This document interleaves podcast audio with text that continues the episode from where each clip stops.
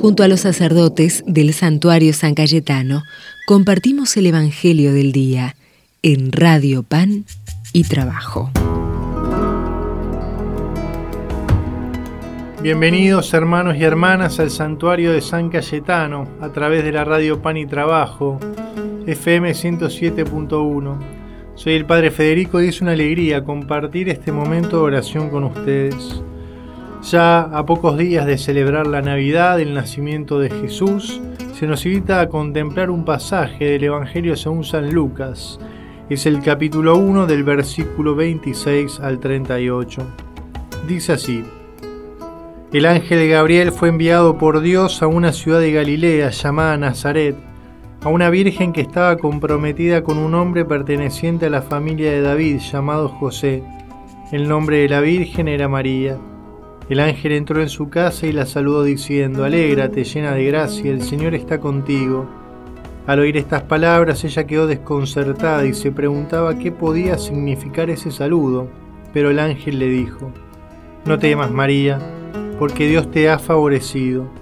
Concebirás y darás a luz un hijo y le pondrás por nombre Jesús. Él será grande y será llamado Hijo del Altísimo. El Señor Dios le dará el trono de David, su padre, Reinará sobre la casa de Jacob para siempre y su reino no tendrá fin. María dijo al ángel, ¿cómo puede ser eso si yo no tengo relación con ningún hombre? El ángel le respondió, el Espíritu Santo descenderá sobre ti, y el poder del Altísimo te cubrirá con su sombra. Por eso el niño será santo y será llamado Hijo de Dios.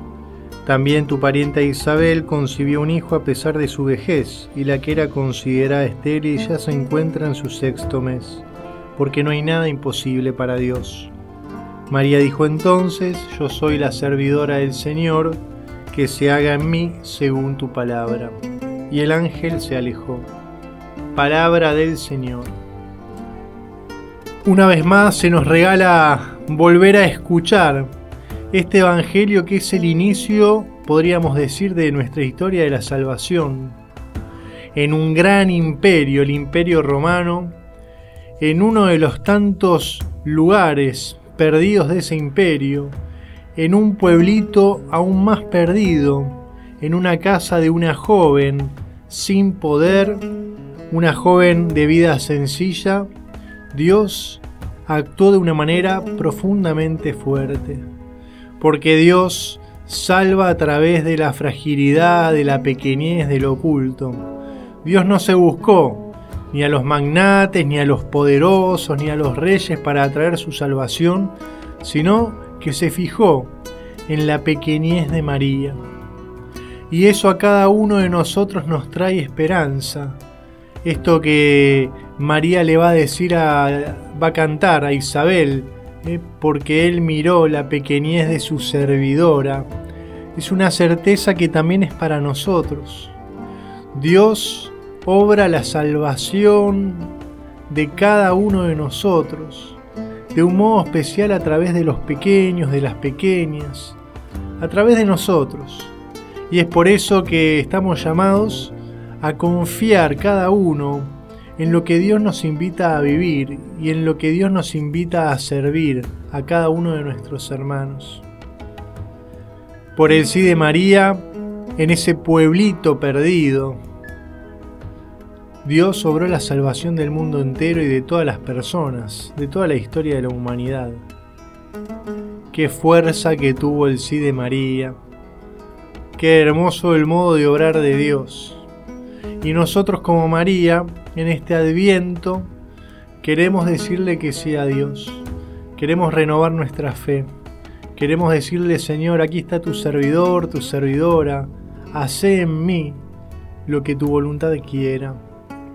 Es una invitación de Dios a hacernos colaboradores para que venga un reino de justicia, de paz, de verdad, donde todos puedan vivir con dignidad como hijos e hijas amados de Dios.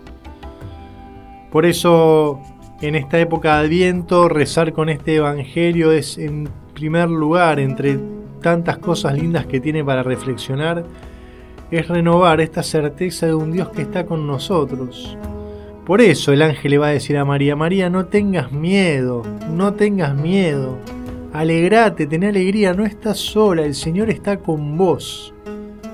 Y te llama, te llama a servirlo. ¿Querés ser la madre de Dios? Y Dios también nos dice hoy a cada uno de nosotros, no tengas miedo. Aún en medio de las dificultades, no tengas miedo. Yo estoy con vos. Dios está con cada uno de nosotros. Pero también no solamente nos invita a no tener miedo, sino a alegrarnos. Y no solamente nos invita a alegrarnos, sino también a decirle que sí, Señor, que mi vida sea un instrumento de tu amor para que todos les llegue tu presencia y tu salvación. Por eso, querido hermano, querida hermana, qué lindo que hoy podamos valorar el llamado de cada uno, así como estemos con nuestra fragilidad, con nuestro pecado, con nuestra pequeñez, con nuestro obrar que tal vez pasa desapercibido cada día. Pero ahí Dios nos llama a ser instrumento, te llama a ser instrumento. Por eso te invito a que hoy puedas renovarle el sí al Señor, un sí concreto, no un sí que queda en las nubes, sino un sí que se traduce en gestos de amor, en la búsqueda de la paz, en la no confrontación, en la no hostilidad, en la no indiferencia, sino en el compromiso, la empatía, la comprensión, el ponerse en el lugar del otro, en poder servir desde nuestras posibilidades para que el reino de Dios sea presente, para que el amor y la misericordia de Dios sea presente a través de cada uno de nuestros gestos, miradas y palabras. Por eso, querido hermano, querida hermana, en este adviento renovemos, nuestro ser de Dios, renovemos nuestro ser instrumentos de Dios y embarrémonos, pongámonos manos a la obra para que de verdad podamos servirlo al Señor y podamos experimentar todos que Dios está con nosotros. Que buen Dios a través de nuestro querido amigo, hermano y patrono San Cayetano te bendiga a vos, a tus seres queridos, tus caminos, y te dé su paz, en el nombre del Padre, el Hijo y del Espíritu Santo. El ángel del cielo anunció a María que tierra callaba porque un lirio florecía. En mi Dios, mi Salvador, me salta el alma de gozo, pues el Santo y Poderoso ha hecho en mí maravillas por ser pequeña y sencilla.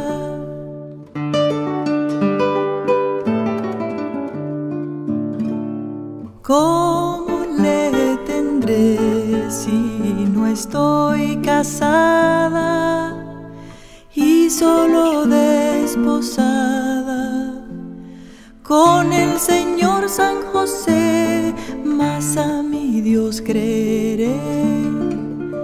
El ángel contesta, no temas María, para su venida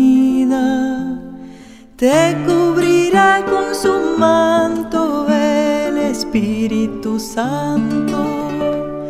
En mi Dios, mi Salvador, me salta el alma de gozo, pues el Santo y Poderoso ha hecho en mí maravillas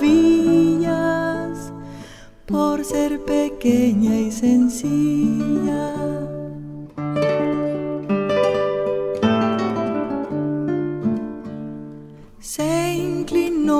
La Virgen con santo temor en adoración y respondió que así sea según el Señor desea.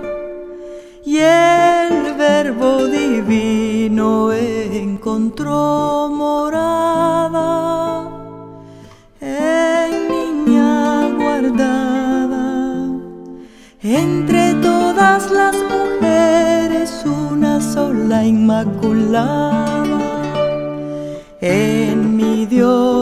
Salvador, me salta el alma de gozo, pues el Santo y poderoso ha hecho en mí maravillas